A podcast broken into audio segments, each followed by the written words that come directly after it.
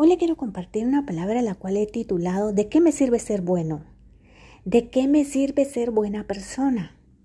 ¿Por qué la he titulado así? Porque esa era la pregunta que yo me hacía hace muchos años. Estaba pasando por momentos difíciles, estaba pasando por momentos en donde no entendía el por qué me sucedían las cosas que me sucedían. Hasta que llegué a preguntar de qué sirve ¿Usted se ha preguntado para qué le sirve algo? ¿Para qué me sirve ir a trabajar? Pues para sentirme útil, dirían unos. Otros dirían, pues necesito el trabajo porque me pagan. Y yo voy a trabajar porque me gusta que me llamen licenciado o doctor maestro, dependiendo en, en dónde, en qué ámbito tú te manejas, por qué tú haces lo que haces. Y esa es la pregunta que muchos nos hacemos. ¿De qué, para qué me sirve estar aquí en esta vida? ¿De qué me sirve si vine solo a sufrir? ¿De qué me sirve esta vida si no puedo ser feliz? ¿De qué me sirve ser guapa si vivo sola? ¿De qué me sirve tener mucho dinero si solo me quieren por mi dinero? Y son preguntas que vienen a tu cabeza y tú dices, ¿de qué me sirve tener un buen, una buena casa, esposo e hijos si mi esposo no me ama? Esa es la pregunta que tú te puedes hacer si eres infeliz en tu hogar. Y en ese momento de mi vida, hace muchos años, yo estaba pasando por eso mismo. En donde yo me preguntaba, ¿de qué me sirve ser una buena mujer? Si a mi pareja no le gusta una buena mujer, se fija en mujeres que hacen cosas malas. A eso me refería. Y eso me confrontaba y yo decía, ¿de qué me sirve ser buena esposa, fiel? Si a mi, a mi pareja no le gusta que yo lo sea, porque sale a buscar en otras cosas diferentes. Y no entendía, no entendía el por qué yo no le gustaba a mi pareja. No entendía por qué él siempre iba a buscar personas diferentes a mí. Yo sentía que había algo malo en mí. Yo sentía que, que yo no llenaba las expectativas que él tenía hacia una mujer, porque siempre buscaba lo opuesto a mí. Pues yo no era una mujer que vistiera, que mostrara su cuerpo, no, pero a, a él le gustaba las mujeres que sí exhibían su cuerpo. Yo no era una mujer 90, 60, 90, sin embargo cuando yo me casé pesaba muy poco, era muy delgada, pero él salía a buscar mujeres parecidas a mí. Y no entendía por qué no me quería a mí, por qué yo no podía ser la mujer que él necesitara, que él quisiera, que él estuviera satisfecho. ¿Por qué tenía que salir a buscar afuera todo lo opuesto a mí? Yo me veía como que algo malo había en mí. Yo sentía que no no era la mujer que él quería. Y yo sé que tú también te has sentido así, mujer. Yo sé que, o, tú caballero que me escuchas, muchas veces tú te sientes así, que no eres suficiente para, que no eres suficiente en el trabajo, que no das la talla, que no avanzas por más que hagas por más que demuestres ser la mejor versión de ti mismo, le dan el aumento a alguien más menos a ti. Y eso que tú estás esperando nunca llega. Pues así me encontraba yo hace muchos años atrás. Yo sentía que ser una esposa buena no era suficiente. Hasta llegué a pensar en que debía ser una esposa mala. Tenía que ser una mujer que peleara constantemente porque era muy pasiva. Tenía que ser esa mujer que que viniera y le confrontara a, a mi pareja porque yo no lo hacía. Me sentía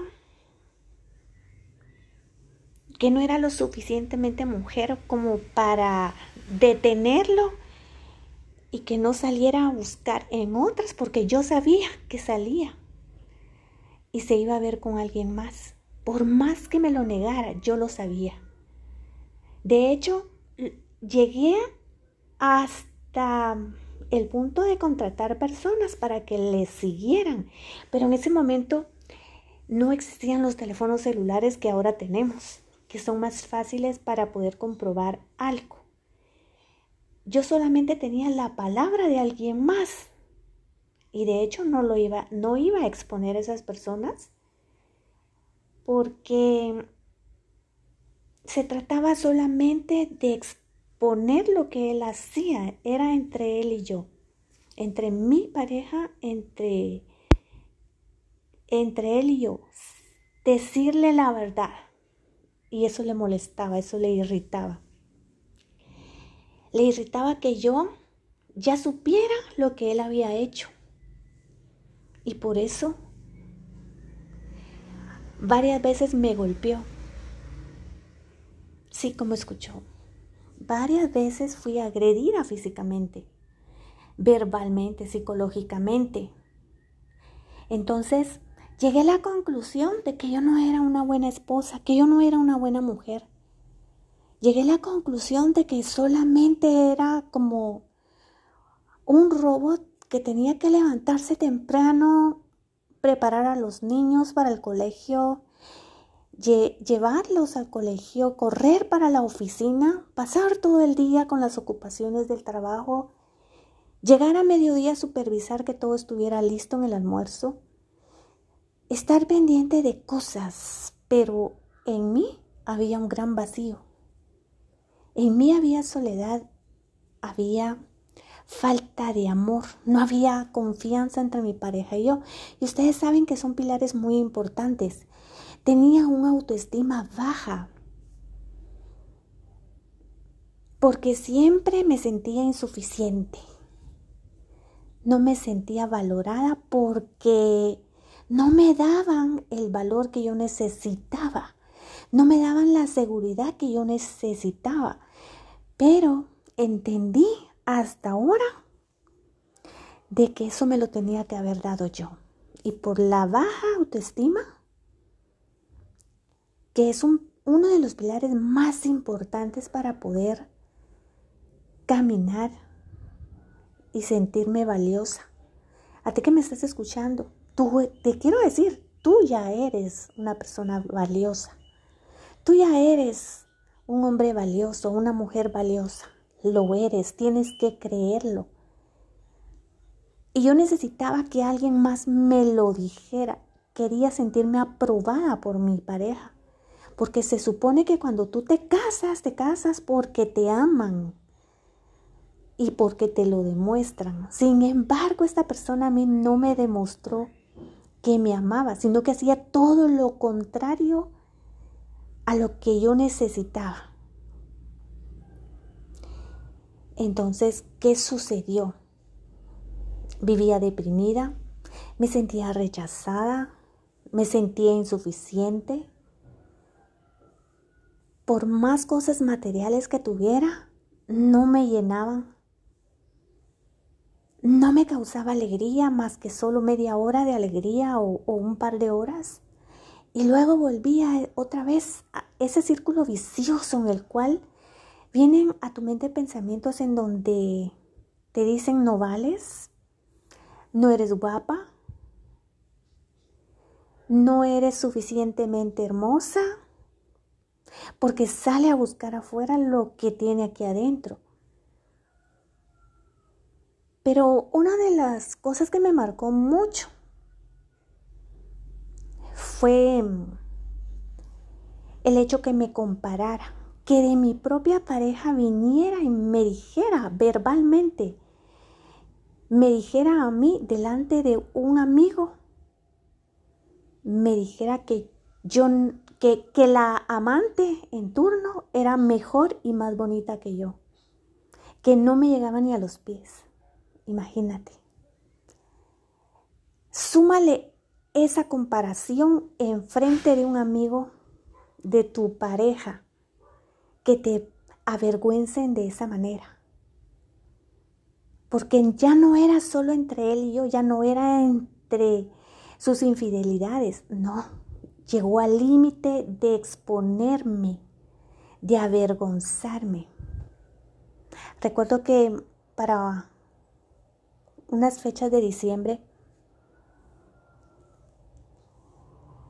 me entero de que anda con otra mujer. Em, y esa noche estaba alcoholizado, discutimos, bueno, discutió conmigo, agarró el carro y me llevaba, me llevaba directamente donde es amante me iba a exponer delante de ella y me iba a decir de que no me amaba a mí, sino que a ella. De verdad no sé cómo pude soportar todo eso. Y es vagamente lo que recuerdo de todos los episodios porque creo que Dios los borró de mi vida. Y venía esto a mi mente por los pilares de la autoestima. ¿Cuánto permitimos nosotros como mujer y muchas veces tu hombre permites que te avergüencen, que no te amen, que no te respeten. Yo permití todo eso. Y hablo y cuento esto eh, en este podcast porque eso es parte de lo que yo pasé, es el proceso que yo pasé. Llegué hasta decir al límite, al límite de decir que no valía la pena ser una buena esposa, no valía la pena ser una buena mujer, no valía la pena comportarse bien, ser educada, ser respetuosa, no valía la pena ser una buena madre, porque estaba viendo la distorsión en, el, en mi matrimonio, estaba viendo la distorsión de un matrimonio retorcido, de un matrimonio que no estaba fundamentado en el amor, no estaba fundamentado en los valores de Dios. Y aquí estábamos dos personas a punto de naufragar. Yo con necesidades de, que me validaran, de sentirme amada, que es lo normal que tú quieres de parte de tu pareja. Mas, sin embargo, tenía todo lo opuesto.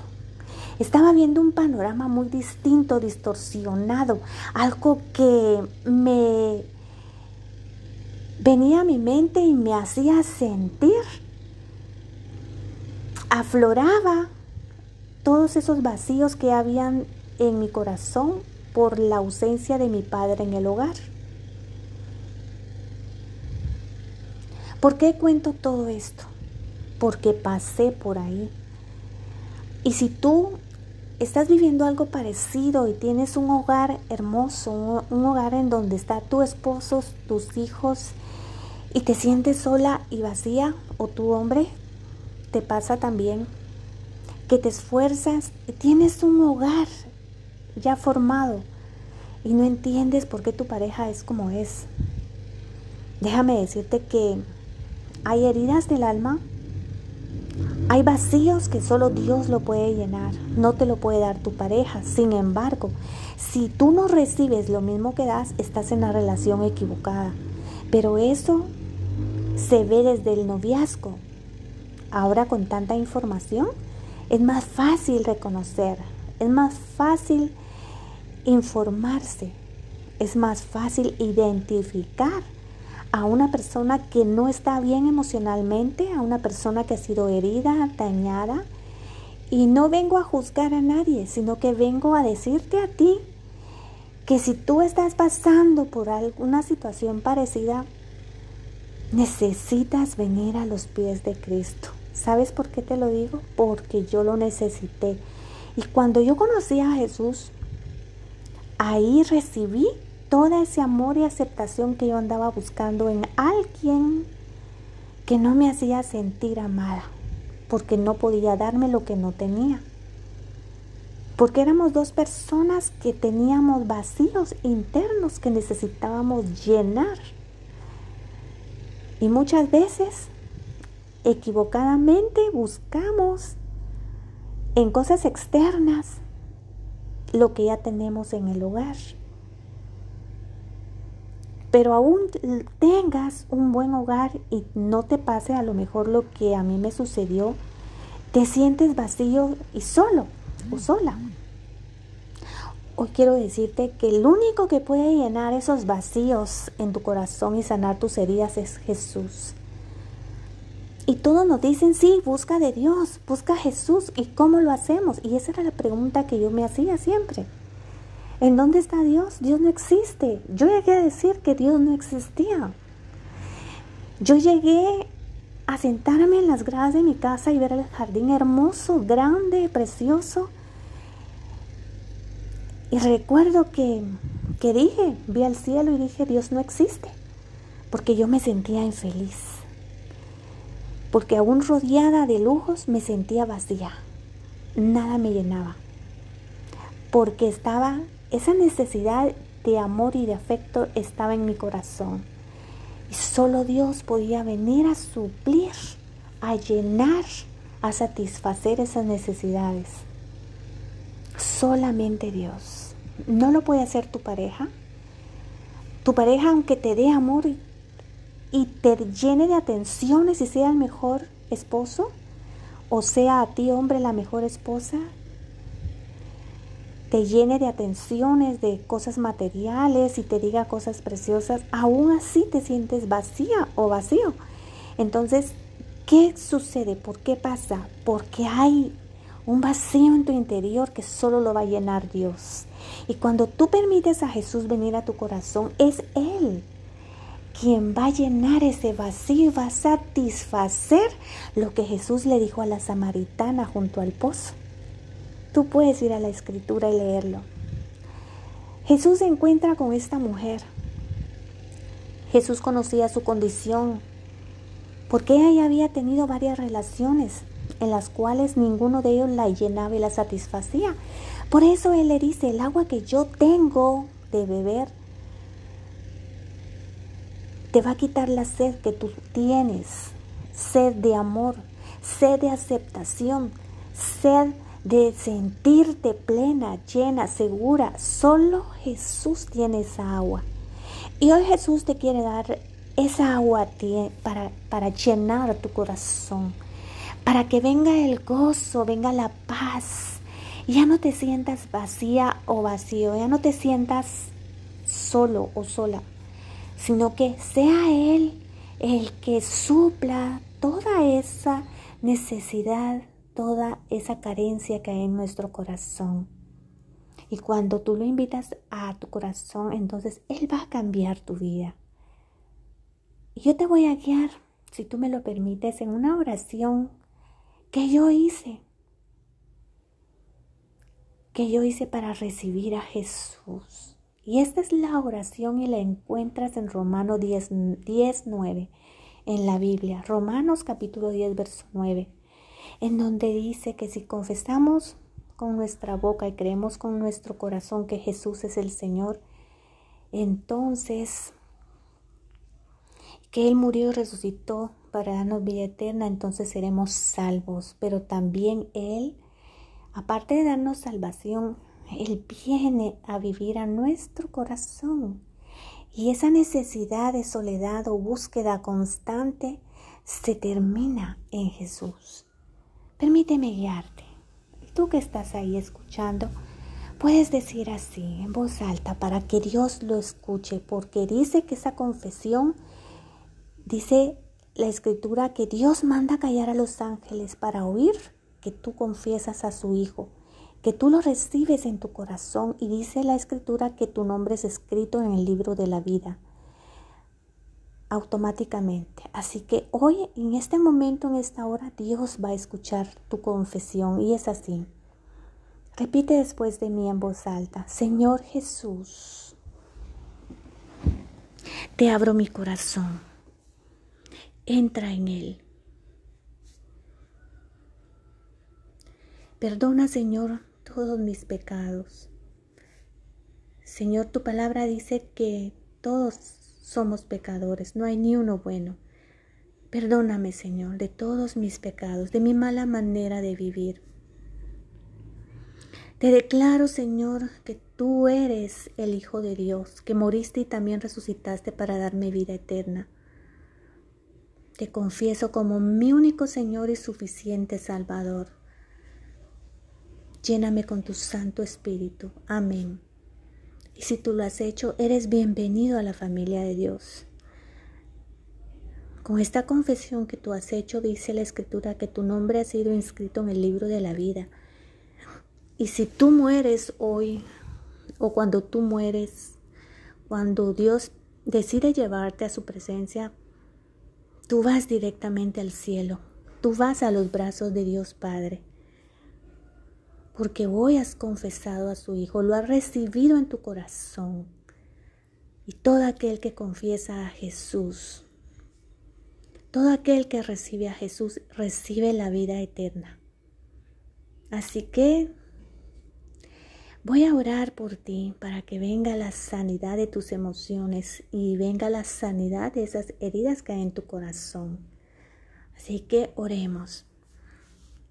Padre, en el nombre de Jesús vengo en esta hora, Señor, orando por, por la persona que esté escuchando este mensaje.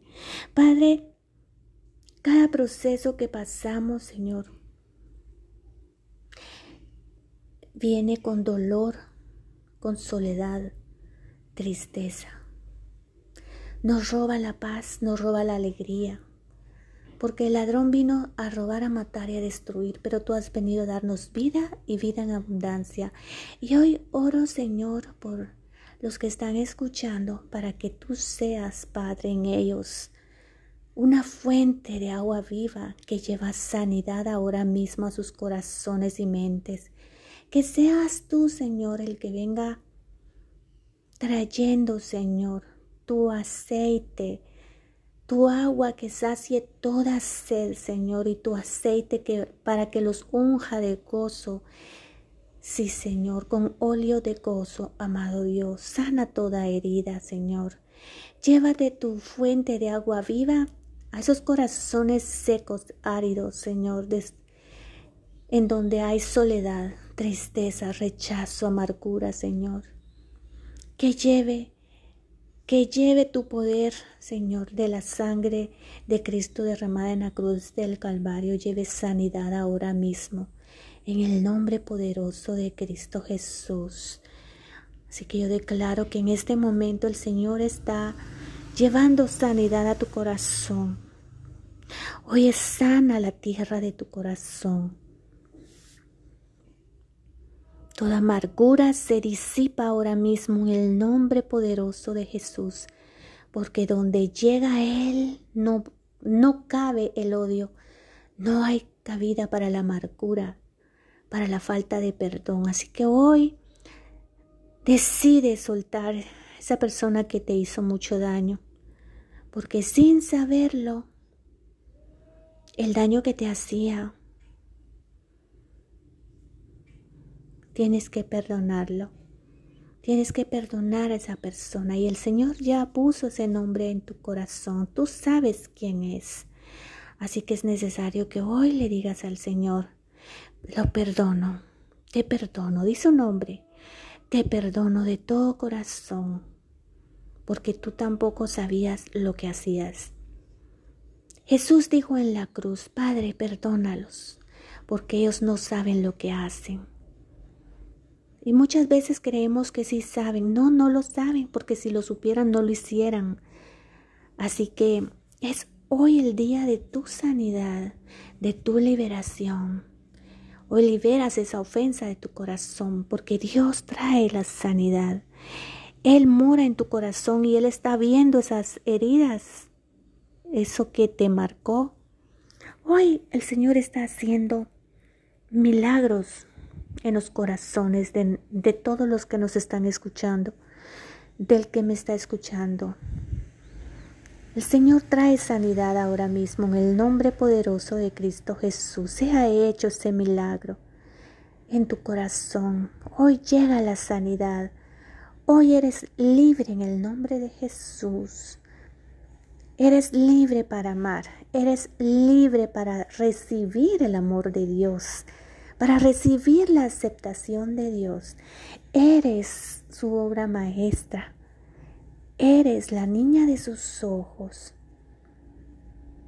Eres pieza única en sus manos. Eres una joya invaluable. Tú vales para Dios. Vales la sangre de Cristo. Tú vales lo mismo que Jesús vale para Dios. Tú eres su hijo amado, tú eres un príncipe, tú eres un hombre valioso, amado, aceptado, aprobado por Dios. Hoy Dios pone su amor en tu corazón, esa certeza de, de su amor en tu interior. Hoy viene afirmando tu identidad, tu identidad de hijo, tu identidad de hija amada hija aceptada, hija valiosa, digna, pura, santa. Para ti también, hombre. Tú eres digno, perdonado, amado, limpio, justo, puro, en el nombre poderoso de Jesús, porque la sangre de Cristo derramada en la cruz del Calvario hoy te reviste de dignidad, hoy te reviste de su amor, hoy te reviste de pureza, hoy te reviste de favor y gracia. Así te ve Dios. Recibe el amor de Dios. Recibe el gozo del Señor, óleo de gozo para ti. Viene el óleo de gozo sobre ti. El Espíritu Santo de Dios está acá y Él te está abrazando. Él te está llenando en su interior de gozo. Vas a sentir una paz que nunca antes sentiste. Recibe la paz del Señor. En el nombre de Jesús, desato esos milagros ahora mismo en tu vida. Desato milagros, sanidades están sucediendo ya. Sanidad en la mente, sanidad en el corazón. Viene la libertad de mente.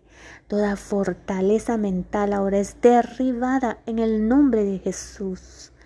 Eres libre, libre para verte con ojos como Dios te ve, amado, aceptado, valioso, digno, santo, puro. En el nombre poderoso de Jesús. Que Dios te bendiga. Y nos vemos hasta un próximo segmento.